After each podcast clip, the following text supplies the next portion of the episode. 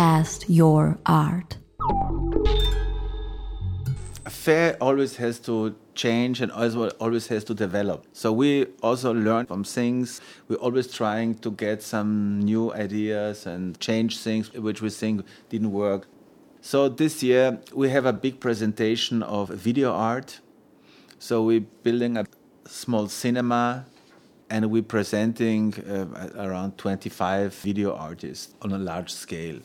Special video art became so important as an art piece, but nobody knows about it because it's not possible really to see it. And then when the people are going through big exhibition, they're passing by, they see on a small monitor something uh, going on, they look at it one second and they pass by. And that's why we decided to make a really big screen uh, presentation showing the video artist as really like a filmmakers, film artist, and we have this 15 or 18,000 people who are coming to give them the chance to see it. And I think this could be really interesting for them to see it the first time, but also interesting for the artist to be seen.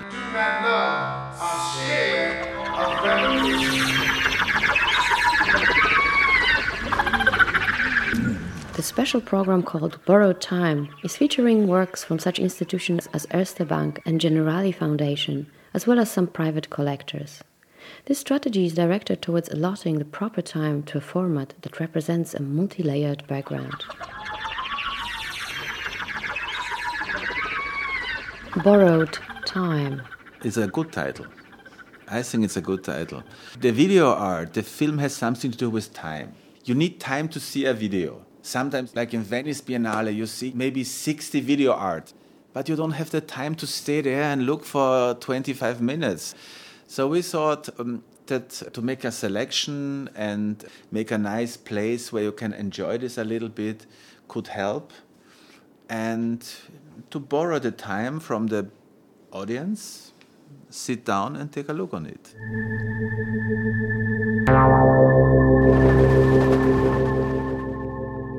We want to put to the front the people who are buying this. I mean, when you're buying a video, what is it? You're buying a DVD, you're paying like 20, 50,000 uh, euros for it, and then you put it in a shelf, and then it's over. So I think you have to make it a little bit sexy. So so that's why we decide to, to give to the people who are buying this really, really hardcore art to show it what bought. Yeah. So we ask the collectors, especially the collectors and the institutions who are buying video art to show uh, some for us interesting works on, uh, on, on the fair. First of all, we wanted to show Eastern European video artists and of course also the Austrian artists who have been mostly of the videos never have been really shown in the public. You can see like in Dorit Margreiter presentation of her video. You can see uh, Florian Pumhösl. You can see uh, Elena Yermoleva. You see a lot of interesting videos.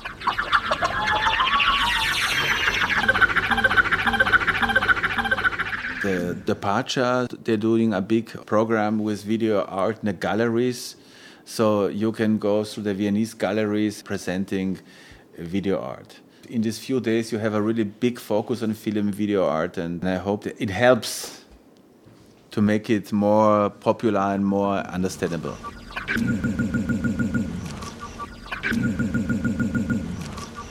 You don't have much chance to talk to the video artist also a lot of curators specialized on, on video art coming to Vienna, and we're going to have like, every day a panel with curators and artists who are doing video art. But also, we're going to have a panel about Manifesta. So, the curators from the Manifesta doing a panel where they're explaining the idea behind Manifesta. Then, going to be another panel about art collecting and, and art position with a very prominent artists and collectors.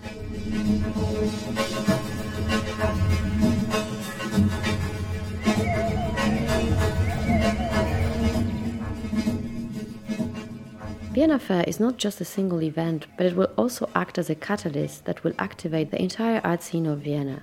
Many different events, such as lectures, performances, guided tours, and parties, will be featured throughout the city during the duration of the fair.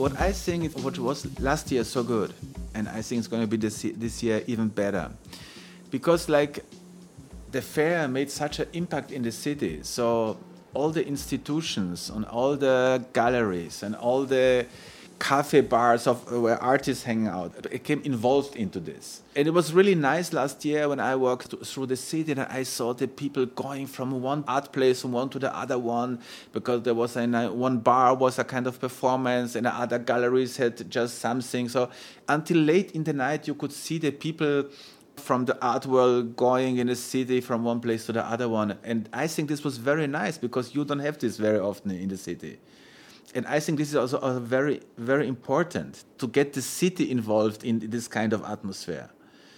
And we tried very hard even to top this from last year.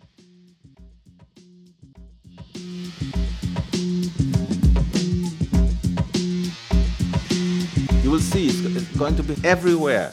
In these few days, everywhere you have hundreds of parties and performances and presentations. So you really can spend the whole evening uh, to go around and look at this.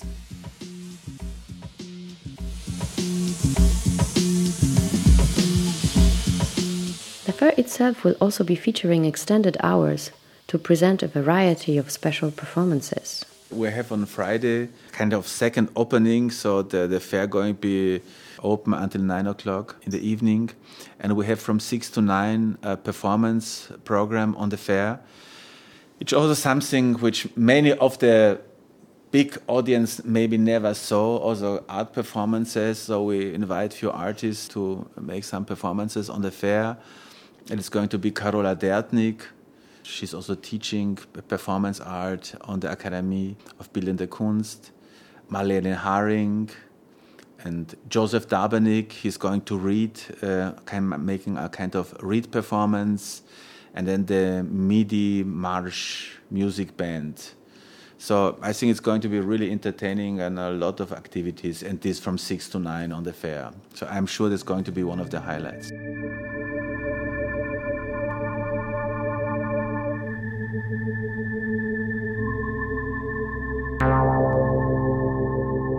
Special collectors program will feature exclusive private tours and visits to a wide array of private collections and public institutions throughout the city. There is a big collectors program uh, with a lot of events and exclusive possibilities to go to private collections, to see also the private collection of the Austrian collectors, of the Viennese collectors, so they can go to their houses and see what, what they are collecting. There's always a very interesting issue because all the collectors want to know what the other collectors are collecting also to have the possibility to go to the institutions or to the museums and they're getting guided tours like the Leopold Museum. Mr. Leopold made himself a tour through his collections or to go to the Albertina and, and see some parts of the Albertina where normally it's not possible to enter.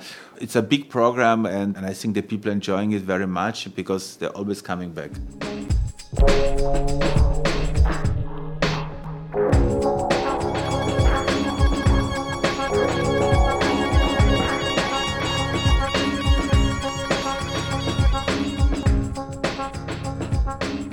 Vienna Fair will feature a significant presence of young artists this year, giving them a platform to present their work, which can often otherwise prove difficult in a competitive art market environment. The focus on young artists is to present some young artists who just started, who are worth to present it. And it became extremely uh, complicated now for young artists to be shown, exhibited. Nearly it's impossible today for young artists to get a gallery. The gallery are they have their own uh, roster of, of artists, and very often they don't, they don't take anymore. So that's why we focus this to present some really new uh, artists and to give them the chance, the opportunity to, to show their work.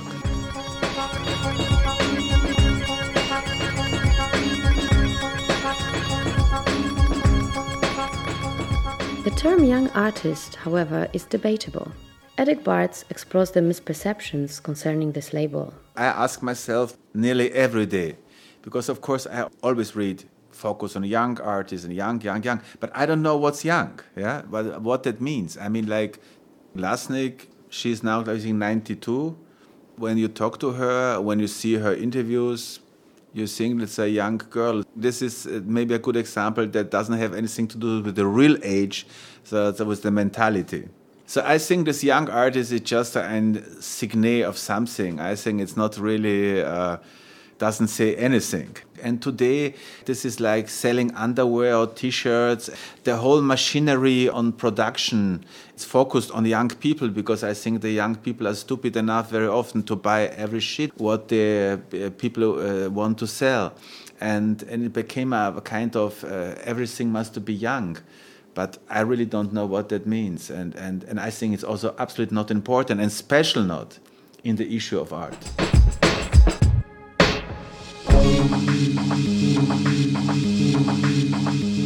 On the subject of collecting art, Edek Bartz talks about the importance of just getting started.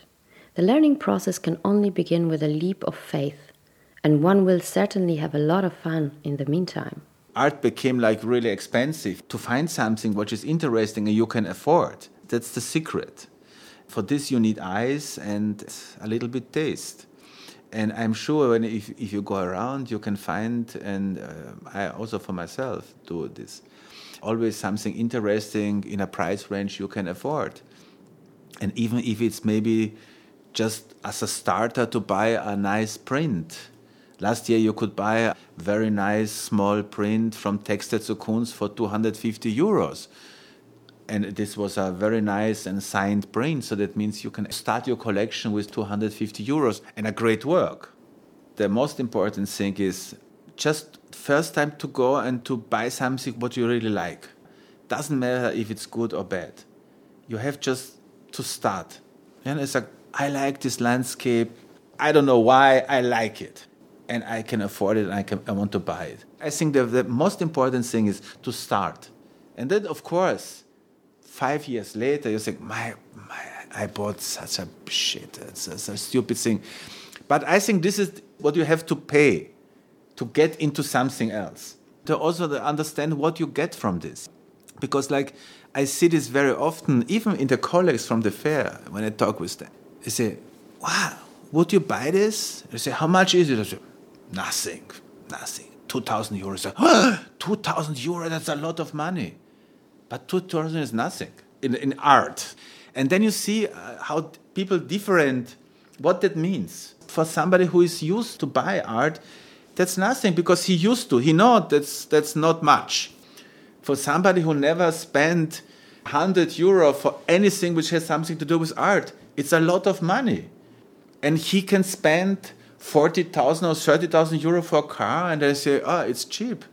I would say 30, 40,000 euros. Say I would buy for this money a painting of Rainer, of Lassnig, or from other great artists. So that means like you have total different approach what's a price, what that means.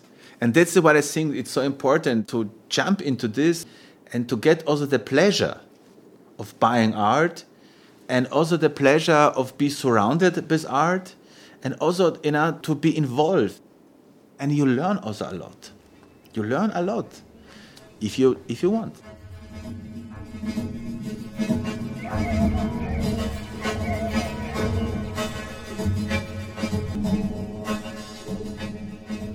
This year's Vienna Fair will be featuring the presentation of number of special awards, including an award from the Vienna Chamber of Commerce for the best stand presentation at the fair and the debut of the FWF Art Award, which focuses on the merging of science and art. Vienna Fair 2010 will take place at the Messe Wien Expo Center from 6th to the 9th of May. To find out more about the programming, visit www.viennafair.at. Cast your art will again be taking part with our own stand in the media section. This year, we will be presenting a special exhibition from featured artist Deborah Sengel, which cleverly depicts the major players of the Austrian art scene. Be sure to pay us a visit.